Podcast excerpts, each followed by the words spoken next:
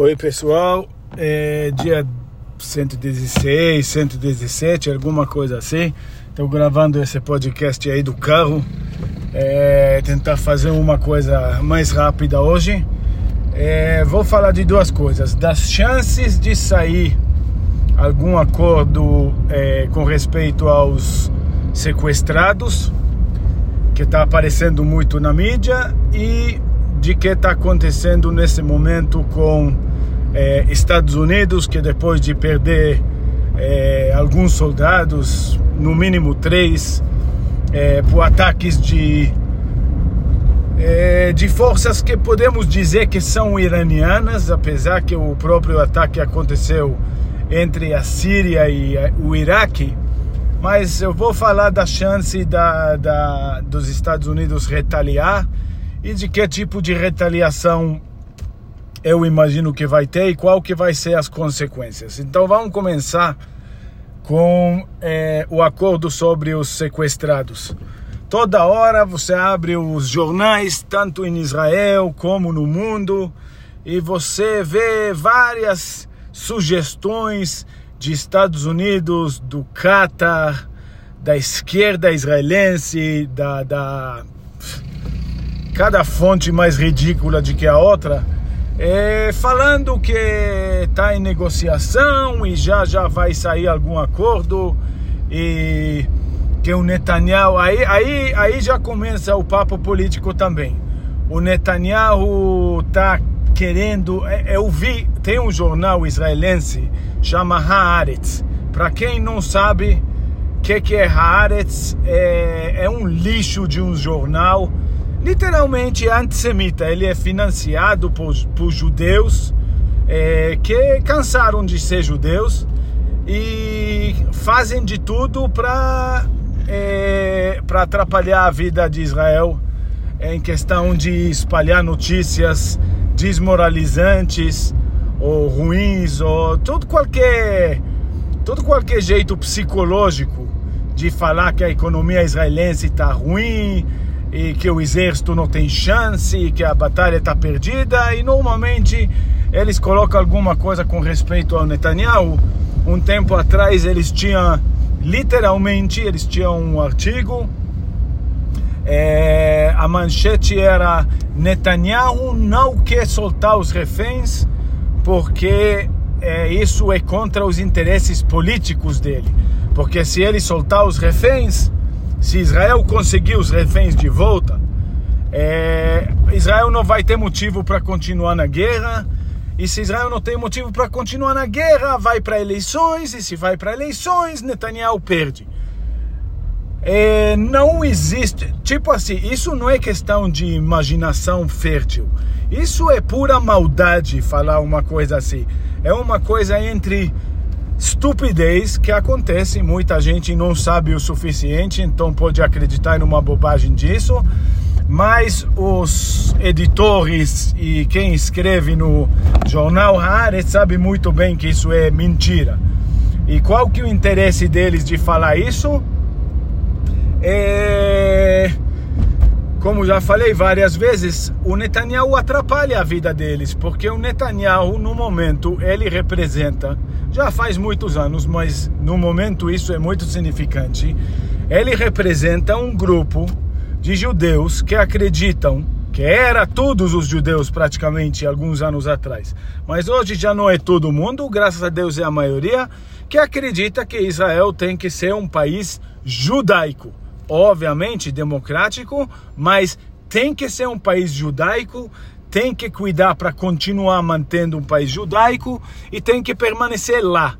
Agora, por que, que eu falo isso? Porque tem muita gente, hoje em dia, justamente o jornal Haaretz representa essas pessoas, que acredita que país judaico, é, é, isso chama post-sionismo, que sionismo já passou negócio dos judeus ter o país deles no Oriente Médio, naquela terra de Israel, é, isso aí já passou. Israel não tem força para manter isso. Israel precisa de Estados Unidos. Israel precisa que o mundo aceita e o mundo não aceita. Então vamos começar é, praticamente levantando as mãos, vai, vai, vamos começar desistindo da ideia que de todo jeito não tem chance. Então o jornal Haaretz faz esse serviço de acelerar esse processo de fazer os judeus desistir de ter o país de Israel como um país judaico. É, voltando para o assunto dos é, sequestrados, nesse momento, apesar de que vários é, jornais estão tá, tá, tá, tá colocando manchetes sobre isso, não tem, não tem ainda uma base para chegar num acordo sobre os sequestrados. Por quê?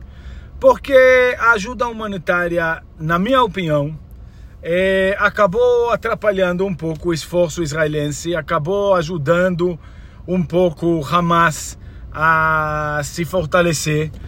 Provavelmente eles conseguiram tomar algumas posi posições dentro dos túneis mais, mais bem abastecidos, mais bem é, seguros e eles estão sentindo que não precisa no momento fazer um acordo, eles estão sentindo um pouco de optimismo. Eu discordo com esse optimismo é, do Hamas. Eu acho que a situação deles está ruim. Eu acho, mas eles não pensam assim. E se eles não tiveram com a faca no pescoço, eles não vão soltar reféns. Simples assim. A única coisa que faz o Hamas soltar os reféns quando a faca chega bem perto do pescoço, que nem aconteceu antes do primeiro acordo. Aí eles pedem é, socorro em forma de vamos fazer um acordo para Israel parar de atacar durante um tempo e a gente começa devolvendo reféns. Na opinião de Israel, nesse momento, o esforço militar está dando certo. Então Israel não está procurando muito acordo, pensando que precisa disso como uma saída de emergência da situação, ok? Israel quer acordo porque Israel quer os reféns de volta e tem muita pressão interna israelense para realmente conseguir os reféns de volta. É, no ponto de vista do Hamas, é, Hamas quer um acordo mas no momento o preço que eles estão estipulando seria é, um cessar-fogo permanente que Israel sai da faixa de Gaza, recua o exército e para com essa guerra. E é, eu vou dizer um segredo para todo mundo que escuta esse podcast, especialmente quem lê jornais tipo é, a mídia esquerdista. Isso não vai acontecer. Eles dizem que isso pode acontecer porque o Netanyahu está fraco e, e, e, mil e uma desculpas, mas de jeito nenhum isso não vai acontecer. Netanyahu insistiu desde o início que vai até o fim e vai até o fim e não vai parar por aí. Não vai deixar nenhum, não, não Israel não vai negociar que a operação para por aqui. Isso não vai acontecer. Isso pode vir a acontecer daqui a seis meses, daqui a um tempão, quando a situação internacional mudar, é, o balanço de Estados Unidos e várias coisas muda, mas nesse momento isso não vai acontecer. Então, tem duas possibilidades. Ou o Hamas começa cedendo e chega no ponto que o Hamas está desesperado, que eu não acho que vai acontecer nos próximos dias, mas é uma possibilidade, ok?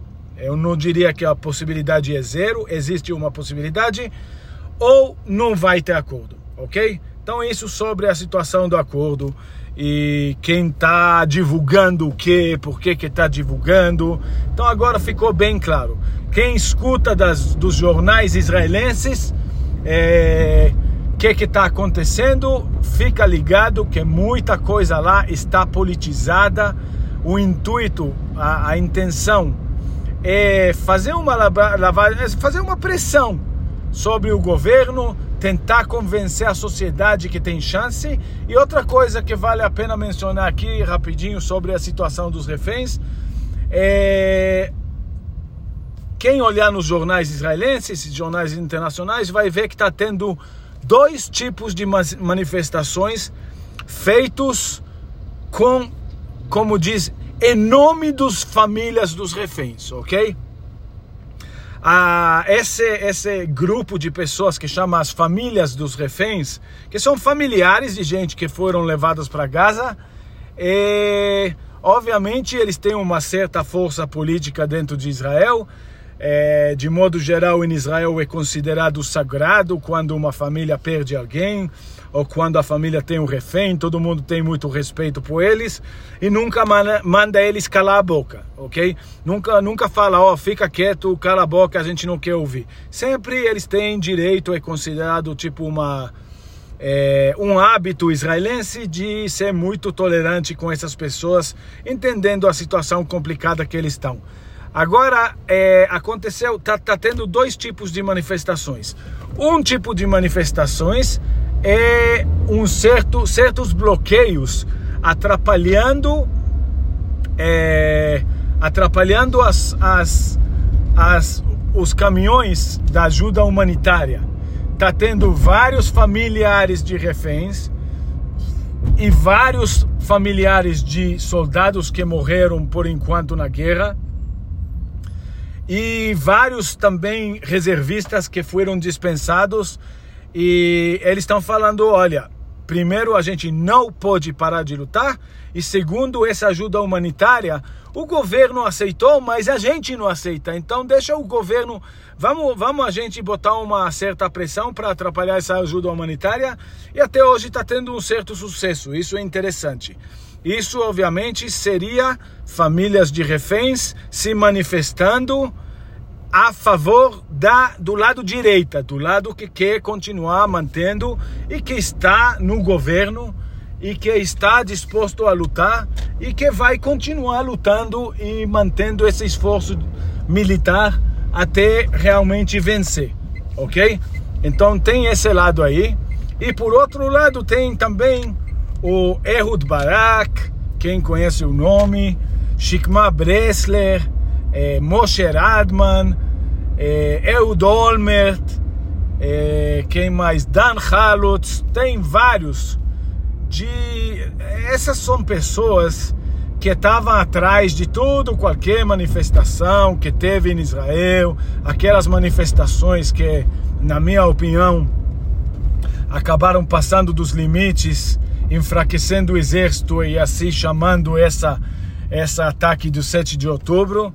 É, essas pessoas, eles ficaram quietos durante o início da guerra porque alguns deles até fugiram para fora de Israel, tipo Shikma Bressler, para quem conhece esse nome, não, não vou entrar nessa história toda agora, mas o Ehud Barak, que é o líder superior deles, ficou quieto porque ele entendeu que, que, que causou um grande problema e, e não era no momento deles mostrar a cara dele, porque ele vai levar um esporro da sociedade. É, eu pessoalmente estou torcendo para ele ser preso um dia, porque o que ele fez não se faz. Ele causou muitos mortes, mas isso é uma outra história, ok? Essas pessoas, e eu, Barak, como líder deles, é, escolheram. Eu vi um vídeo, é um zoom de um grupo fechado deles que vazou para a mídia e eles se, o, o Barak estava divulgando uma nova estratégia que seria é, renovar as manifestações, obviamente com o objetivo de é, desfazer do Bibi. Só que eles falaram: olha, antigamente a gente foi contra a reforma judiciária Esquece disso agora, isso não vai dar certo. Agora a gente tem que fazer o quê?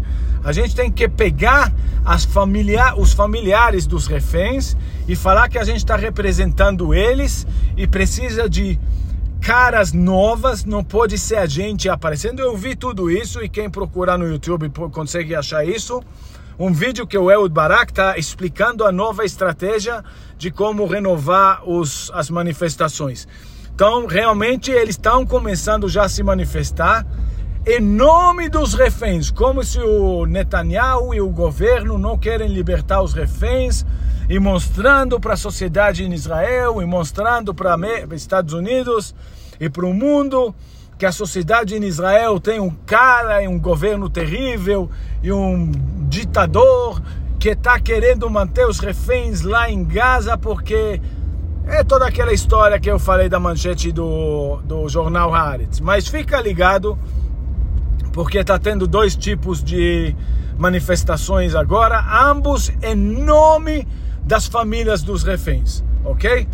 Obviamente, eu acho que qualquer coisa de parar o esforço militar e a colocar os reféns em perigo absoluto, junto com o resto inteiro do país de Israel, que se Israel, eu tenho falado isso no podcast desde o início, se Israel não conseguir alcançar as metas, vai prejudicar Israel muito, vai prejudicar os reféns. O que Israel precisa é manter esse esforço de guerra, colocar a faca no pescoço do Hamas, até que o Hamas, de um jeito ou outro, acaba soltando os reféns, ok?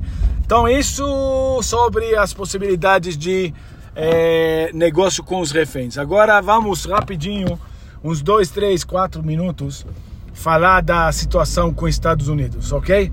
Estados Unidos, como eu já venho falando bastante tempo, é, é um gigante drogado. É isso que eu acho o melhor exemplo para entender quem é Estados Unidos. Na arena mundial, é gigante porque tem o maior exército do mundo, tem é, o exército mais avançado tecnologicamente, mas toda essa onda de progressismo e o fato que eles têm um presidente que não sabe o dia da semana que é, que não sabe quantos filhos tem, que não sabe não sabe nada é, e se ele não tiver é, ele está com demência e, e, se ele não tiver alguém é, escrevendo e, e, de algum jeito conseguindo que ele fala o que escrevem para ele ele não tem muito como dar uma resposta coerente de nada. Então, como os Estados Unidos está nessa situação e os progressistas e o fato que tem eleições e o medo de perder votos de progressistas manda no que Estados Unidos faz na arena internacional, o resultado para o mundo é que Estados Unidos é, parece que está dormindo, parece que está drogado é, você dá uma tapa na cara dela, ela fala: O oh, ah, ah, que está acontecendo? Ah, é, que dia que é? Entendeu? Mas não sabe reagir direito. E como eu também venho falando, é, de modo geral, os países muçulmanos, os países árabes, é, Irã principalmente, eles têm um nariz muito bom para sentir essas fraquezas e eles sentem fraqueza e eles querem aproveitar. É...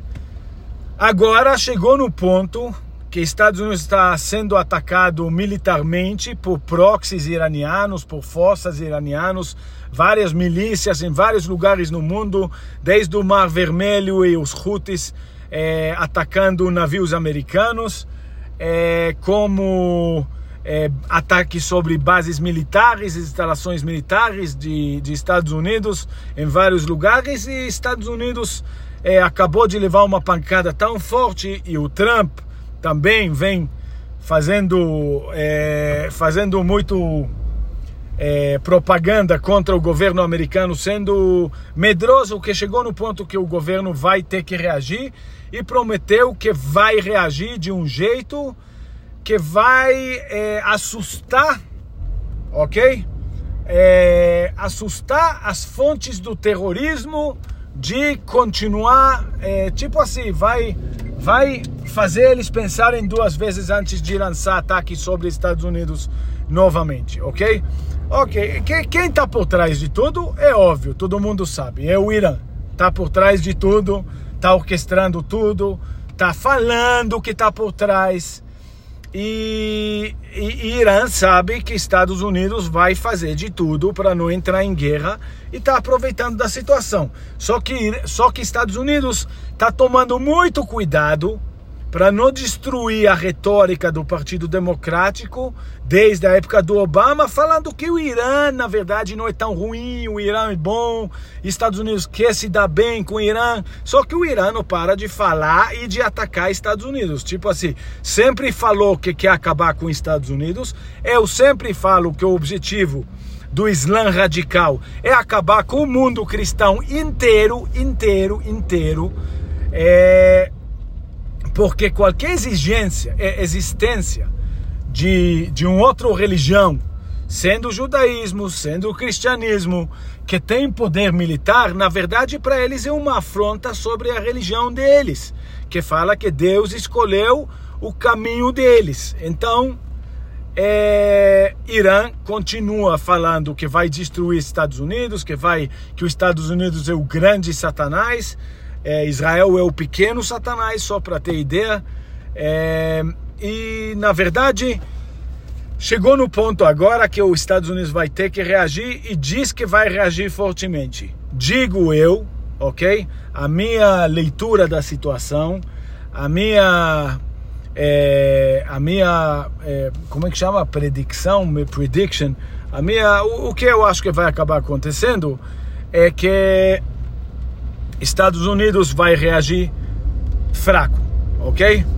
Vai ser uma reação é, que não vai provocar uma contra-reação iraniana, isso que eles estão esperando. Então eles vão reagir fraco não vai matar muita gente ou vai matar gente em alguma instalação. A grande questão é se eles vão reagir dentro do território iraniano ou se eles vão reagir é, em territórios como Iraque ou Síria, que é muito fácil. E eu, eu estou achando que é isso que eles vão fazer eles vão fazer alguma coisa que é, é resultado de covardia, resultado de medo e de falta de capacidade de agir de um jeito decisivo e permanente. Qual que seria uma reação decisiva e permanente? Declarar que agora vai fazer lançar um ataque sobre as instalações nucleares de, do Irã. Isso seria é, isso seria a coisa que ia mais beneficiar o mundo inteiro. Ia beneficiar é, Estados Unidos, ia beneficiar até o Brasil, que pensa que é, é imune de qualquer ataque, mas não é. E, e ia beneficiar a Europa, ia beneficiar qualquer um que um dia vai vir a ser ameaçado por umas instalações nucleares é, iranianas. Mas se eles vão fazer isso, não.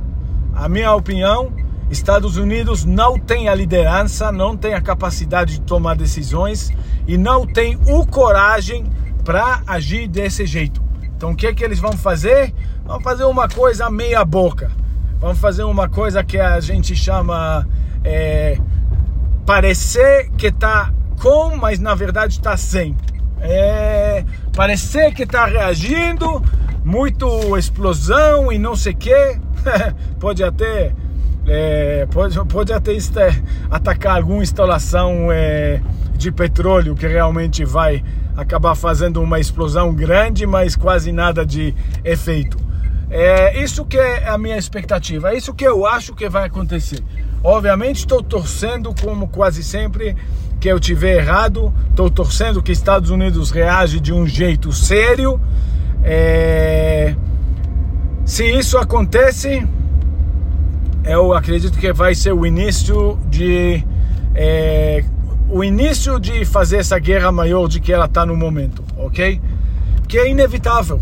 Eu acho que é inevitável. Eu acho que coisas inevitáveis é melhor ser iniciado pelo seu lado, melhor ser iniciado pelo lado que você está torcendo que que, se, que vai se dar bem no final, ok?